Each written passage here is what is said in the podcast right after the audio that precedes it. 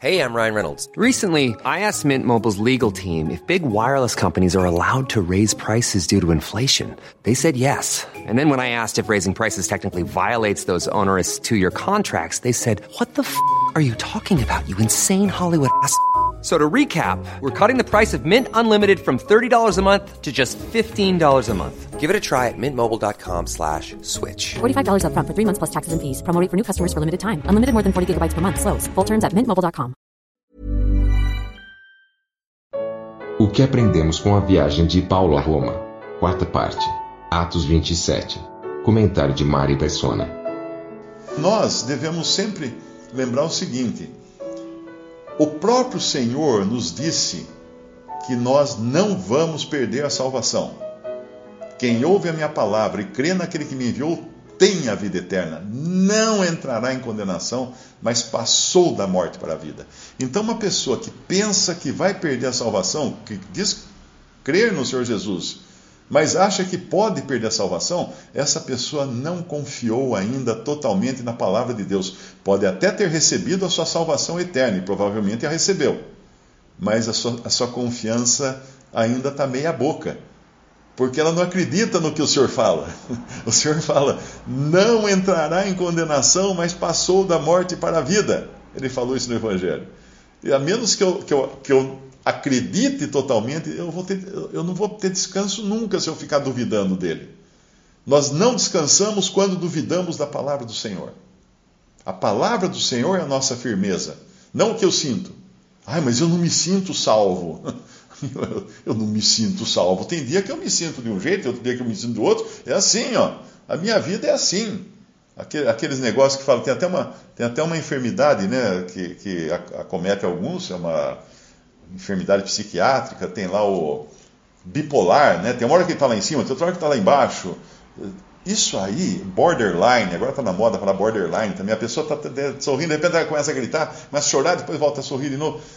Isso aí Existe, porque a nossa carne foi afetada pelo pecado e nós temos tudo isso. Mas mesmo que você não tenha sido diagnosticado como alguém que é, é, é eu falei agora, borderline ou a outra coisa que é bipolar, todos nós somos bipolar em alguma medida. Todos nós somos borderline em alguma medida. Por quê? Porque a nossa vida é feita de altos e baixos, nosso humor às vezes está uma droga e às vezes está uma maravilha. Isso aí é normal, porque é a carne, é o corpo. Não é que é normal, é, é anormal, né? Porque não foi assim que Deus nos criou. Mas é normal para quem tem uma carne que está sujeita a, a, ainda às enfermidades e ao pecado. Então todos nós temos esses altos e baixos. Então é normal que você não se sinta salvo, vamos dizer assim. Mas não é normal se você confiar realmente no Senhor com todas as letras. Porque aí você vai falar assim: pode cair o mundo em volta de mim. Esse barco pode dar cambalhota no mar, assim, e a, a vela dele levar ele voar por cima das montanhas. Não tem o que falar. Ele vai chegar em Roma com todas as pessoas, porque o Senhor falou. O Senhor assegurou isso a Paulo. E o Senhor assegurou isso a cada crente, que ele tem a salvação, que ele não entrará em condenação, que ele passou da morte para a vida no momento exato em que creu em Cristo. É? A nós que, que cremos, ele também nos selou com o Espírito Santo da promessa, que é, que é, o, que é o, o selo, que é o, a garantia, a, o penhor, a garantia da nossa herança. Então, que maravilha ser cristão, irmãos. Então, realmente, não tem coisa melhor do que você conhecer o Senhor, do que você ter sido salvo por Cristo e não estar neste mundo à mercê do diabo. Porque aqueles que ainda não creram em Jesus, aqueles que ainda não foram salvos por Cristo, eles são que nem aqueles marionetes, sabe que você, você amarra uns barbantinhos, tem umas tabuinhas, né? Acho que é uma tabuinha, tem uns barbantinhos assim, e o cara fica mexendo a tabuinha, aí o bonequinho fica fazendo assim, dançando ali na, na calçada da praça, batendo, batendo bumbo, batendo uh, pratos e, e pulando tal. Marionete.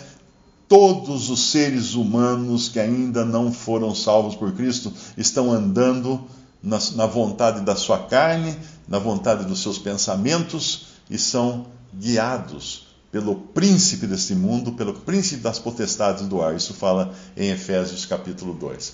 Mas voltando agora, então, Paulo estava sabendo que ele ia chegar.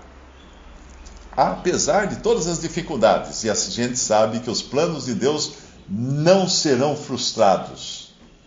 Tem um versículo que fala: os teus planos não podem ser frustrados, não podem. Por mais que pareçam ser frustrados, não podem. Um outro detalhe interessante dessa viagem de Paulo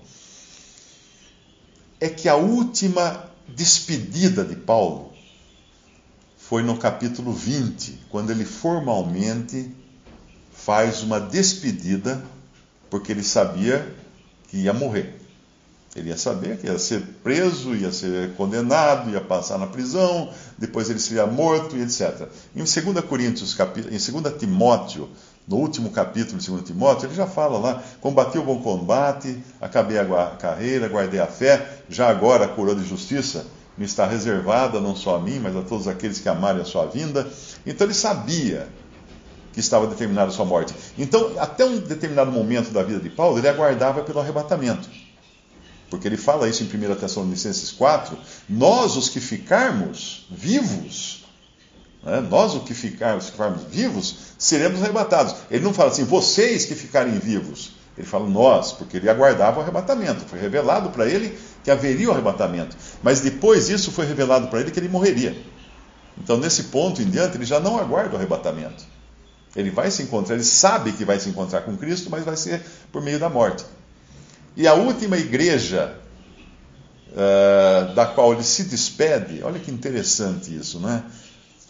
É Éfeso. No capítulo 20 de Atos, ele chama os anciãos de Éfeso, ele está em outra cidade, ele chama os anciãos de Éfeso e se despede deles e entrega a eles. Ele fala assim: uh, que ele ia partir e tudo mais, que depois da partida dele entrariam lobos vorazes que não, não poupariam o rebanho. E ele fala: Agora vos entrego a Deus e a palavra da sua graça, a Ele que tem poder e etc, etc. Agora, essa última despedida de Paulo, que foi para Éfeso, curiosamente, quando você pega as sete cartas de Apocalipse, na primeira carta é para Éfeso a carta que ele escreve ao anjo que está em Éfeso. E nessa carta, você vê ainda, apesar de já ter entrado algum o mal na igreja, já estava entrando o mal no testemunho cristão, é dito que o, senhor, o Senhor se apresenta como aquele que está no meio dos castiçais. Ou seja, em Éfeso, o Senhor estava no meio dos castiçais, porque ainda não tinha entrado a corrupção completa da, do testemunho cristão na terra. Ele estava no meio, no meio. Aí você tem, vai, vai numa igreja, você vai vendo toda a corrupção aparecendo tal. Quando passa por Filadélfia, dá um, um sinalzinho positivo, mas é, é, só um mínimo, porque ali não, não representa toda a grande casa, né? Uh, em Éfeso você está no começo, princípio ainda. Tinha acabado de perder os apóstolos, mas ainda a coisa não tinha degringolado para aquela para as coisas pavorosas que acontecem mais adiante, eh, principalmente por, começando em Tiatira, né? quando agora era uma mulher que ensinava, era chamada de Jezabel ali, em uh, referência àquela eh, imperatriz, aquela rainha do Antigo Testamento, totalmente má, totalmente corrupta, e aqui fala que ela ensinaria os, os seus a, a adorarem ídolos, né? Mas ali, Éfeso, que é a última, o Senhor estava no meio. A última que eu digo era, era a primeira da série de sete, mas a última que é dito que o Senhor estava no meio dos castiçais. Castiçais, o castiçal, é testemunho, porque é luz. Se você falar que o Senhor está no meio do testemunho, ele está no meio dos castiçais.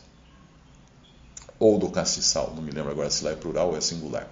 Mas ele está no meio no meio do testemunho, no meio da, da luz nesse mundo, que testemunha de Cristo, no meio. Você vai para a última carta, que é Laodiceia, que é o estado mais corrupto da igreja ou do testemunho cristão, e nós fazemos parte disso. Nós somos Laodiceia hoje, nós cristãos todos, ninguém escapa disso. Nós fazemos parte do, do pior estágio da cristandade na terra quando aos olhos do mundo, dos incrédulos, é o melhor. Porque ela está rica, não falta coisa alguma. Ela está vivendo maravilhosamente bem. E lá em Apocalipse mais adiante, quando fala da grande meretriz, que é a cristandade sem Cristo depois, vazia de Cristo, ela fala assim: viúva não sou. Não sou viúva. Porque ela não, ela não, não chorava a morte do, do noivo ou do marido. Ela não se considerava como tendo perdido alguma coisa. Sabe aquela viúva alegre que o marido nem, nem esfriou no caixão, ela já está sambando pela rua atrás de outra? É assim que é a, a, a grande meretriz, a grande prostituta. É isso aí que ela é. Ela não está nem aí com o marido. Ela não está nem aí com o marido.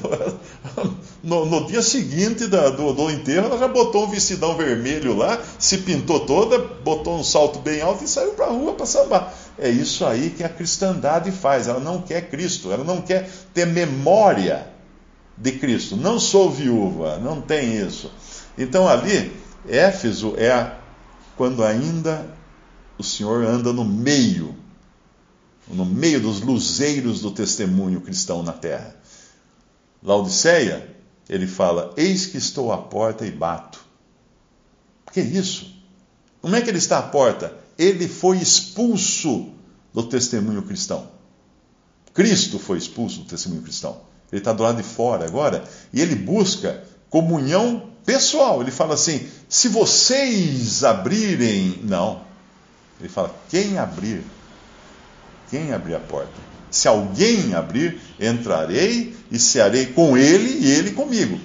Então nós vivemos nessa época agora, onde a comunhão individual com Cristo é importantíssima, porque ele está fora da cristandade. Anota aí, vou repetir.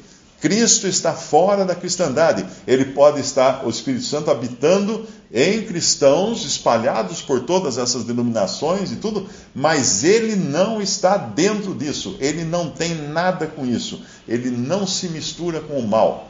Ele não vai aprovar o mal. Então ele está fora. Eis que estou fora e bato. Você já ouviu ele bater?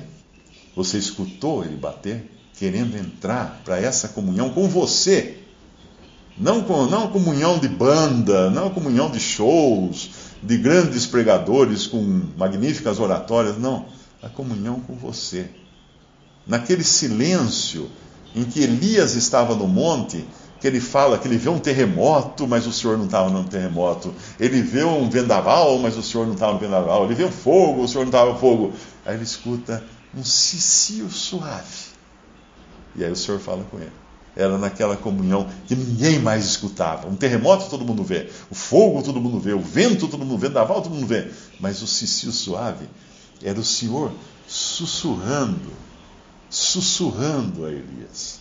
O Senhor indo buscar Elias, porque Elias, para começar, era um cara orgulhoso ele se orgulhava, ele falava assim: só eu fiquei de, de todos. Pode tirar o cavalinho da chuva. Não foi só você, não.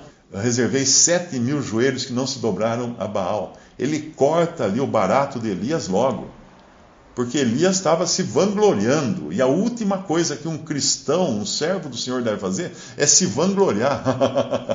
Eu estou congregado ao nome do Senhor, só com irmãos mais espirituais que existem na face da terra. Bobagem! É claro que devemos estar congregados no nome do Senhor, mas não são os mais espirituais e nem os, nem os melhores e nem nada.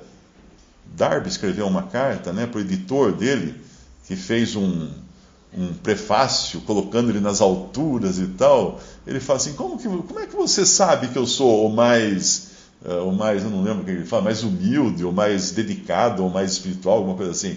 Você não sabe, você, você tem a balança do santuário? Você não tem. Então nunca devemos nos achar. Né? A linguagem moderna hoje é o cara está se achando. Nós não podemos ser entre aqueles que estão se achando. Nós temos que ter a humildade de que existem irmãos espalhados por todo o mundo, por todos os lugares, que muitas vezes têm uma comunhão pessoal muito mais íntima com o Senhor, que realmente abriram a porta para o Senhor entrar nessa comunhão pessoal com Ele, nessa comunhão íntima com Ele.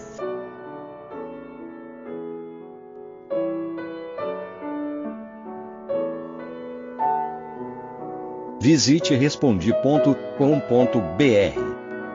Visite também 3minutos.net.